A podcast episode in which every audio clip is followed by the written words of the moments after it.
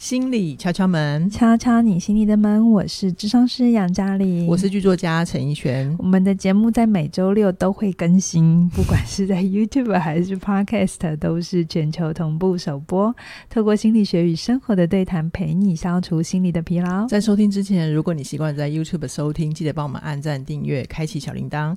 而如果你在 Apple Podcast 收听的话，除了订阅，也给我们五颗星的评价，并且把它分享给你身旁的朋友。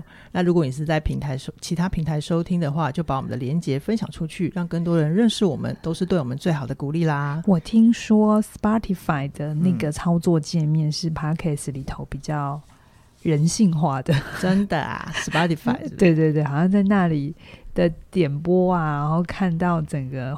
节目的表单是比较舒服的。那个 Spotify 台湾区的业务经理人 听见了，麻烦请来 夜配。好，杨老师，我们今天来聊四楼的天堂。哦，这好多人敲碗敲了很久，敲到快要破掉了。对，我们终于看完了。不过大家可能不知道的是，我们其实一开始看的时候，好像不觉得它可以聊。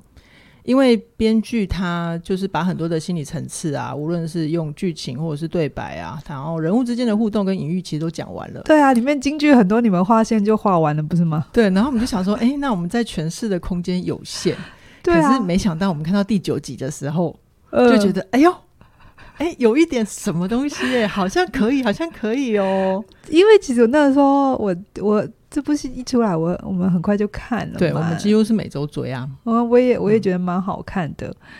嗯、那但是我那时候就觉得，哎，他都演的很到位了。嗯、然后然后里面自己又有一个心理师，里面还两个 两个。对啊，还有庄子啊，庄子是那个儿童心理。哦、他他并没有发挥什么心理师的功能，哦、只是当小王的功能嘛。对对对，对啊，所以我就觉得，嗯，大家看一看，应该就。有触动，有触动，你们就体会了，嗯、那就这样啦。因为他已经真的很直白了，这样。嗯，好。哦、呃，我我其实看完第九、第十集之后，我有一个感触啦。我会觉得、嗯、那时候我们看完，其实我们两个都沉默了大概有一分钟。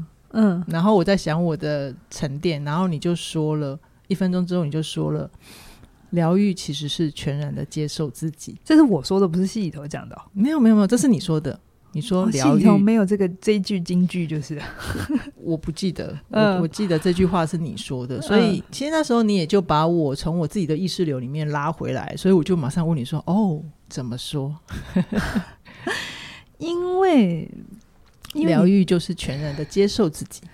我不知道大家觉得全然接受自己，你的读到的东西是什么？但我说全然接受自己是指你再也不能假装。人生不能用假装的一路下去。嗯哼，嗯，比如说像我刚才讲的天意，他必须回去看他的那个罪恶感嘛，不然他会被噩梦一直追着。对，那张琪他必须去解开他他他跟他家庭，他会跟他母亲，他跟他父亲的的结，不然他没有办法在一段亲密关系里好好好的去爱。他的故事里每一个人都有自己的课题，嗯，然后。我觉得我还蛮喜欢宇宙的那一段编剧给他的解法，就是他不是一直很努力的想要想起他的妈妈嘛？对，对不对？对对，所以其实他一直不停的画画，有一有一点东西是他有一些愤怒，嗯，他希望有一天自己能想起来妈妈的样子，能够把它画出来嘛，对不对？嗯，可是他最后做了一个决定，他决定不管他记不记得妈妈的样子，他都他就是把它画下来了。嗯，他其实，在那一刻的时候，我觉得我读到的一个东西是。他终于去相信一件事情是不，不管他记不记得妈妈，不管妈妈长什么样子，他都相信自己是被爱的这件事情。嗯嗯嗯，他想要的家就会在他的手中。嗯哼嗯哼，他不再是透过外在的某一件事情圆满了，然后来确认自己的状态。嗯，所以如果你看四楼的天堂的时候，你很有感觉，因为那么多人敲碗嘛，所以我就在想，谁会看四楼的天堂看得很。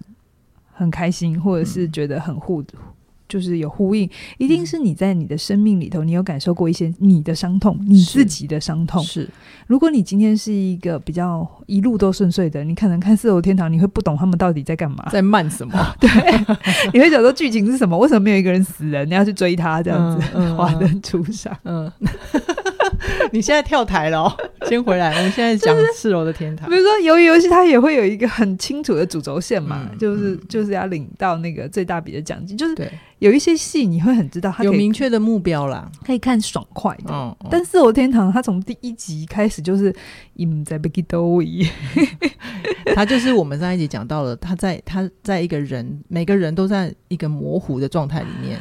对，然后设法要去靠近自己、理解自己跟疗愈自己。对，所以我蛮喜欢这部戏的设计，是这一部戏没有让人羡慕的人，是就他们有一个厉害的人，比如说张琪也不是一个厉害到完美无缺，然后天意呃那个黄秋生的角色也还是有他的，每一个人都有结，然后每个人都不愉快，嗯、有没有？嗯、这里面我觉得。最愉快可能会是那个德德瑞克那个导演，你说德瑞克啊？对对对对，真的哎，德瑞克都很开心哈，他反而只有在剧场不顺利的时候，他才会发飙。对，所以。我觉得他在讲一件事情是，你没有办法在某一个地方成功了，剩下来的事情就好了。比如说天意，他在推拿上面很很 OK 嘛，嗯，嗯也，但是他还是有他心里的伤。那张琪好了，他在他的事业上也还蛮成功的，可是他还是有他的伤。这会不会其实更接近真实的？人生啊，所以有些人会期待哦，所以我赚了钱之后，之后就会可以怎么样？这种事情是不存在的。嗯嗯、哦，任何事情它都是你的功课，只是我们现在先决定先写哪一本而已。嗯，好。那所以戏里头有一句话大家一定很熟嘛，叫做“人必有病，人因病完整”。嗯，哈，这句话确实是很反直觉的，因为一般人都不想要有病嘛。对、嗯。可是这部戏却一直告诉你，你必须要有一些。疼痛，嗯，你有一些生病。裂痕，裂痕，对，是这些裂痕让你整个人变完整。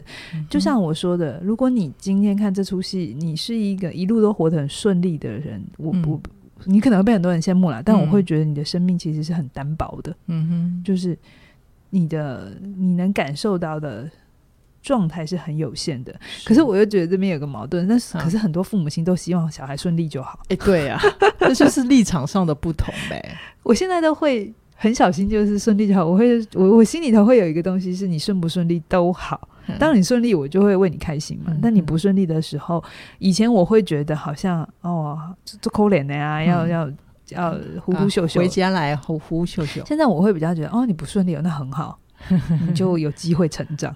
OK OK，对，所以如果你越早认清生命是痛苦的，然后你也认清有些事情，它就是要去经验到一些不顺利，嗯，你才能淬炼出更核心的东西。就像最近我们在教写作嘛，对，学员会问我老师，那个那个更靠近自己要怎么去做？嗯，好，然后或者是学员会问我说。更进一步的思考，因为我一直跟他们讲，写作是思考，不是、嗯、不不是写写那个漂亮的字。就是我们我们一直在跟他讲表层的行为跟底下的那个真正的核心。嗯、对，那其实方法我都教了，嗯，可是我也知道这些方法要真的派得上用场的时候，是学员愿意待在那个痛苦里头，嗯、待在那个他想要写东西，可是又要想出一个亮点，或是真的把自己。搞清楚我我想讲的是什么，或在这个经验里头，我更看见的是什么？嗯、那个过程其实是不舒服的哦。那我觉得能够在写作上面愉快的人，或者感受到写作是好的事情，是他能够承受得住这个痛苦。嗯哼，嗯哼，然后因为穿越这个痛苦之后，然后感受到 OK，这个痛苦其实带来的是。很美好的东西，明白明白。所以就是这这这句话还是回呼应到“人必有病，人因病完整”。哦，就你在痛的时候一定是很不舒服的嘛，嗯、对不对？有人会告诉你胃痛很舒服吗？可是那你在承受胃痛的同时，你怎么理解这件事情？嗯、你有愿意停下来吗？你有去感受到你用什么方法处理压力吗？嗯哼，对。我最近有听到一句话，就是呃，一个人他要能够看得多高，他其实要能够走得够深。嗯、我就会又想到你讲的另外一句话，就是要能够疗愈人的人，他也必须是一个能够向内探索的人。嗯、对对对，这是我最近还蛮深的体会。嗯、以前我会觉得疗愈别人就是去外面学武功、嗯、学招式，然后今天又学会了哪一哪一个学派很厉害这样子。嗯嗯但是我后来发现，这些都是外在的。一个真的对人有疗愈的人，他是能够向内探寻自己越深的人，你愿意往内挖越多，嗯、你才能给这个世界更多的东西。嗯，这个东西骗不了人，而且一一旦你要骗人，它是会有现世报的。因为做心理工作，它是一个，它不是一个可以量化的 SOP 的，嗯、然后有有公式说你只要输入这个，然后那个结果就会跑出来。没有，它需要你，比如说像我是这样子，我我需要向内自己挖越多多深。嗯、比如说，我愿意去看我的家庭的这件事情，嗯、我愿意去看我跟我父亲的冲突，嗯、我愿意去看我。跟异性之间的这些下意识的反应，如果我不承认这件事情，嗯、基本上当个案来找我的时候，他有同样的议题的时候，我不会处理，我也看不见。哦，我需要自己经验过这件事情。嗯，嗯，好，那。或者他来找我说，我还是可以陪他处理，可是我只能在某一个表层上面、嗯嗯、呃做一些工作，嗯，好，但并不等于他没有疗效了，还是可能有。其实你讲到这边，就会让我想到那个黄秋生在里面的角色，他不是推拿师嘛，嗯，然后 像宇宙，宇宙第一次去找他，他不是就推着推着按着按着，就说他那个什么什么心窝穴。呃，心包经，心包经哦，好，心包经阻塞，嗯嗯，就感情什么？感情阻塞，对对对对对。对，然后他就一直搓一直搓，然后结果就搓到宇宙眼泪掉下来嘛，嗯，我觉得那个那个东西就很像你刚刚在讲的，嗯，就是他也因为自己曾经。失去过很多，嗯、那但我们当时他当时还不知道，嗯，对他其实也靠着推拿在做一些心理工作。是啊，是啊，是啊，是啊，这这出是有它好看的设计啊。但我想讲的事情是，你愿意挖向内挖的更深。如果如果你今天我知道听很多巧粉都有个希望是，哎、嗯，自己希望。呃，更靠近心理学，然后透过心理学可以帮助人。嗯，嗯，我们常常会觉得帮助人向外，嗯，对不对？嗯、但我会跟你说，如果你真心想要帮助人，人你必须先回头看你自己.把你自己看清楚，你自己的阴影，你自己那些没有处理的结，不然你只是把你没有处理好的东西，然后再交给另外一个人，嗯，然后你觉得你在帮他，嗯，可是不一定。OK，对，OK，、嗯、好，所以把自己。整理清楚，这好像某种层面上来讲，会不会也是跟自己和解的另外一种说法？把自己整理清楚，和解，嗯、可能可以。如果从你的逻辑，但是我其实看完这出戏的时候，我对和解有一个不同的理解。嗯哼，是戏没有演，可是我我还蛮有感触，而且这一段剧情应该大家比较容易忽略。嗯，就是。以往我们可能对于和解的意意味着事情是，呃，我先跟自己和解，然后我可以好好爱自己，然后我才能长出那个心理的能量去去放下我对那个讨人厌的对方，嗯，的痛也好，或者是恨也好。嗯，可是我觉得有的时候可能这个逻辑不是这样，可能有时候是要反过来的，嗯，比如说。我想讲那个太保演的那个杰哥，OK，就是每次他出场就会开始讲广东话的那个，他们就瞬间拉回香港片场，你会瞬间觉得他们俩讲广东话好自然哦。那他在这出戏里头是个混混嘛，嗯，然后他他的人物设定就是他很讨厌他爸爸红爷嘛，对，所以他一辈子都在跟他爸作对嘛，他就吸毒啊，当流氓啊，就就是。配音啊，这样子，反正他爸不就是黑社会吗？不知道哎、欸，可是好像也嗯不，就是我我这个人物设定不知道，反正反正他都在做一些让他爸会不开心的事情。嗯、好，那他的剧情其实篇幅不长，反正就是我们大概知道他在香港混不下去，然后来台湾。他主要是来演黄秋生的阴影啦。哦，对啊，对对对，还有黄秋生的前世。对对对，可是呢，嗯、呃，他最后要他是怎么，就是这这出戏怎么给他 ending，就是。嗯戏里头就有写他爸快死了嘛，对不对？然后黄秋生去找他喝酒嘛，对不对？然后黄秋生就劝他说：“你回去看爸爸嘛，对不对？”表面上表层戏，嗯，是在演说这个太保黄秋生在帮这个太保，就这个杰哥在处理他爸爸的心结，可能是父子和解的戏。对，好。可是我看到另外一个更深的东西是，当太保他愿意回去看他爸爸，愿意。回回家回香港的时候，其实他他再也不是透过追求来逃避自己，嗯，他他的这一个愿意回去，表面上是为了父亲，其实更多是为了他自己，嗯，他想跟自己和解。怎么说？你记不记得黄秋生问了太保一句还蛮关键的话，嗯，嗯叫做“这么多年来你想证明什么？”对、啊，然后后来太保就没有说话嘛，就一直喝酒嘛。对，因为他就被点中了，他就戳中了。其实这这场戏我觉得写的还蛮好，这就是男人的互动，嗯、不会有那么多解释这样子。可是这句话很很有意思，就是当一个人他想要证明，他如果带着心里还带着证明的时候，他就不是在做他自己。嗯。他是在做一个别人可能会认同他的样子，嗯哼，OK，所以不管太保杰哥他做了什么，不管他喝酒、呃吸毒啊，还是去搞一通啊什么的贩毒之类的，其实某种程度他觉得他在做自己，他觉得，可是其实他内在还是在追一个别人的认同，可能是他爸爸，就是他爸爸的认同。对，所以于是他爸爸没有给的时候，他会生气嘛？嗯，他就可以指责跟。一直不停的跟他作对嘛，嗯，对不对？可是他做这件事情了，他觉得他在追嘛。我们常说逃避就是追求，追求的逃避嘛。嗯、那他逃避什么？嗯、他逃避，那他自己可以给自己肯定啊。嗯哼，好，当他给自己给自己的肯定的时候，他就不用跟外面要嘛，他也没有什么好生气的嘛。嗯哼，他可以跟自己好好的在一起。所以我刚才有说，有的时候。要原谅，我们以前常会觉得要原谅自己才能去爱原谅自己才能爱自己，然后才能去爱伤害我们的人。以前我是这样想，是。可是我现在觉得这条路可以反过来，也还是通的。嗯，我们先放下对另一个人的恨意，说不定你反而可以更容易跟自己和解。嗯哼，戏里头有一句很经典的话，叫做：“当你没有办法原谅一个人的时候，其实真正卡住你的是你没有办法原谅自己的某一个部分。”哎，对，这句话是谁说的啊？忘记了，忘记了，我忘记。嗯、对，可是这这句话，他一出来的时候，我有被打到，而且他其实晚饭知觉。嗯嗯。可是我想一想之后，我就觉得是这样。比如说，我拿我自己为例，嗯，大家都知道，我常在节目上说我爸的坏话，一点点啦，说他脾气不好嘛。好，嗯、那。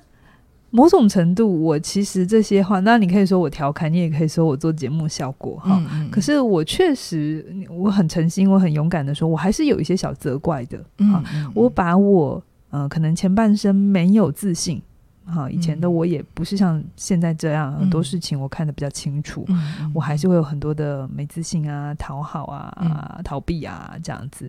然后我觉得是因为他太严，他当年。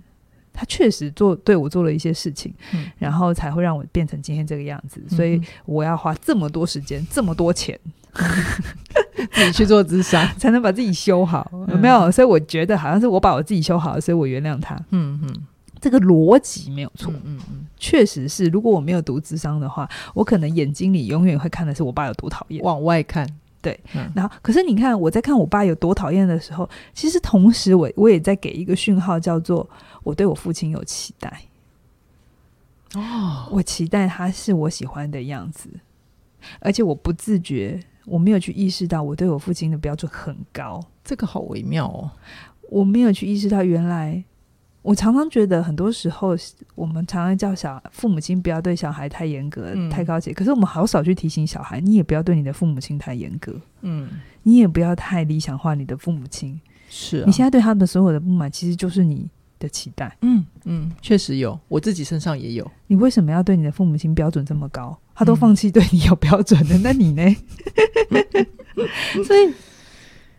以前我会不喜欢自己没有自信的时候，我就会觉得啊，没自信都是我爸的问题啦。嗯，好，你就找一个戴罪羔羊。嗯，然后我就会觉得，反正如果他没有变，那我为什么要变嘛？这是所有人最常卡在这里嘛，对不对？所以我心里头就可以有一个位置，他没有变，我就可以继续说他不不对嘛。我们会对父母有期待，其实是因为我们不意识的把责任想要丢回父母身上。可是如果我们没有看见自己，就是如果你要自己好，那个责任是你自己的话。你就会永远想要把那个过错或者是期待放在别人身上，而不是自己。对对，所以只要我只要我他，反正他只要继续在那个位置，我就可以继续埋怨他，我就可以继续不舒服嘛。嗯，对不对？可是我在不舒服的时候，不就在我跟我自己作对吗？所以到底是我爸在跟我作对，还是我在跟我自己作对？你现在已经讲到第三层了，我可能现在有一点复杂。那如果敲粉你觉得这一段有一点模糊，嗯。不好懂没有关系，我也没有觉得你现在要马上懂，嗯、因为我自己走了快要二十年才走到这个位置。嗯嗯嗯，我以前真的，我如果有人这样子跟我讲，我会觉得你否认到底，你就是父母派来的打手，你就是万恶的资方，差不多的意思。嗯嗯，嗯 可是我后来意识到，如果我想要跟我自己和解啊，我必须去承认这件这个事件没有人要跟我作对，嗯，是我在跟我自己作对，是只有我自己才能决定我要不要被这件事情伤伤害，我要不要继续痛。嗯，如果我决定我要继续痛，那这个结就是打不开。就像天意说的嘛，嗯，你如果当事人没有要要放手的话，他就是在。所以我记得有一次也很深刻的经验啊，就 rundown 没有写，嗯，就是。我以前都会觉得我爸讲话很很伤人，是，然后我会受伤，嗯、这个逻辑是一直在的。嗯，可是有一天我就突然想，如果我有我自己以为的够坚强，我有我自己以为的够 strong，我为什么要被一句话觉得会被受伤？嗯哼，是我决定这句话是刀子，还是它只是一张纸？刀子跟纸可能创造的那个伤痕的力度是不一样的，样所以我记得有一次我爸还是在对我发飙。嗯，好，细节我就不讲了。嗯，以往我就会觉得那句话真的很伤人。嗯，嗯，因为我决定让他是刀子。嗯嗯。可是那天他又在那边发飙的时候啊，嗯、我就很明显的意识到我自己就是，嗯，他发飙啊，他这句话他他就是他的气话。嗯嗯。好，然后我自己知道我不是他讲的那样，就够了。就是我没有。我没有，我没有决定让他的话可以成为刀子。嗯嗯，嗯，我就是觉得他他就是他就是脾气上来就是那样。嗯，然后当我决定我不我不需要为他的一句话受伤是的那一刻，我开始意识到，原来 strong 不是不是我以为的那样。嗯，而是当我。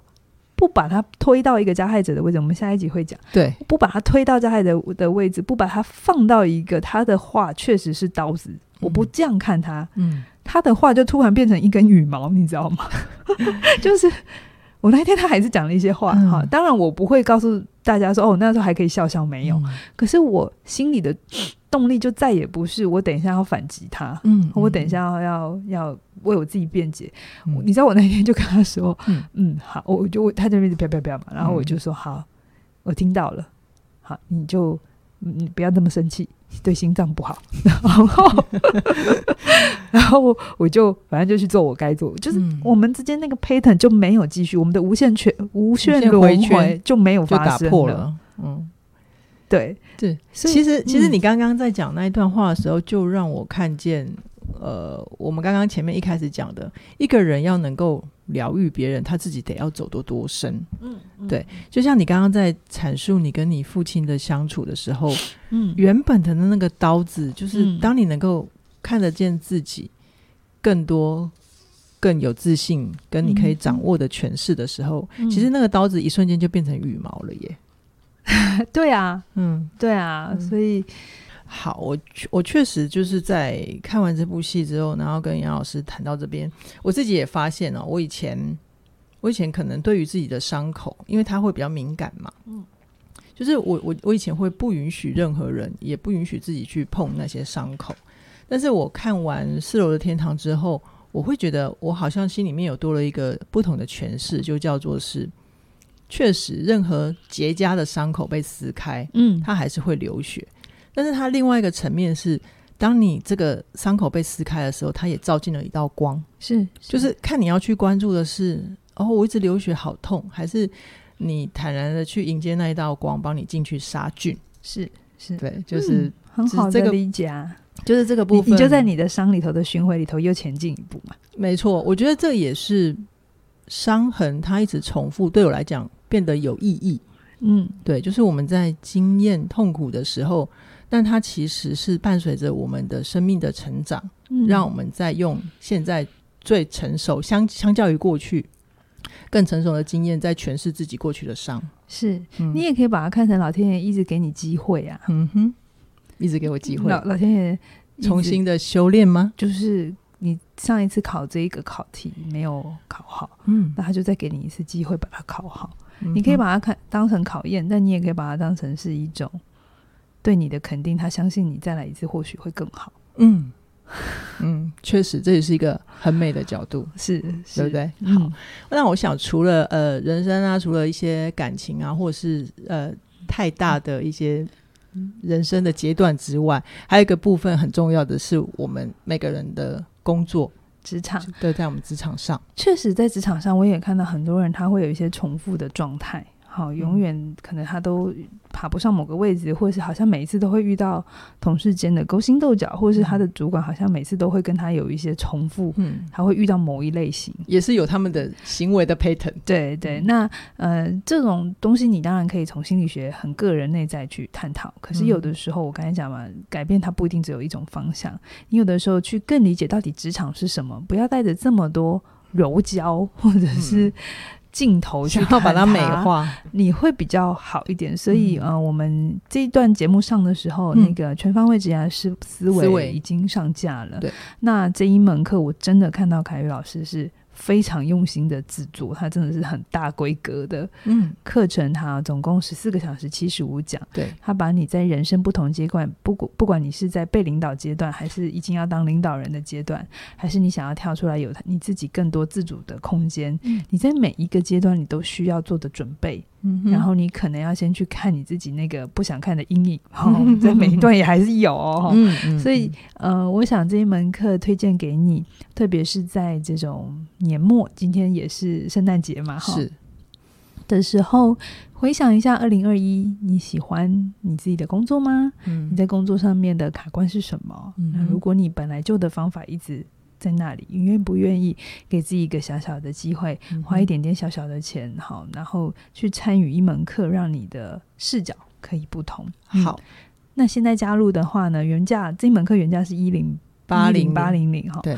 对，但是我们现在就真的是一个礼物，嗯，就是这个定价真的是 真的是给我们的铁粉跟呃粉丝长期支持我们，所以我们的原始呃早鸟最早鸟优惠是第一波。就二零二二。祝福大家在二零二二有一个新的开始。OK，如果你的职场也是一个故事的话，你有没有发现，就是经常以你为主的戏都在怎么演的呢？嗯，哦，那我觉得从我的角度来看，凯宇老师的全方位职涯思维，他其实给我们很多不同的视角，让你可以成为不同的主角。就像我们今天跟大家讲的，当你心里面长出一个不同的诠释的时候，你的剧本其实就可以马上改变。是的，OK，我们今天先跟大家聊到这边。那如果你喜欢全方位职涯思维的话，记得手刀加入喽。我们下星期在空中再跟你再会，拜拜。拜拜。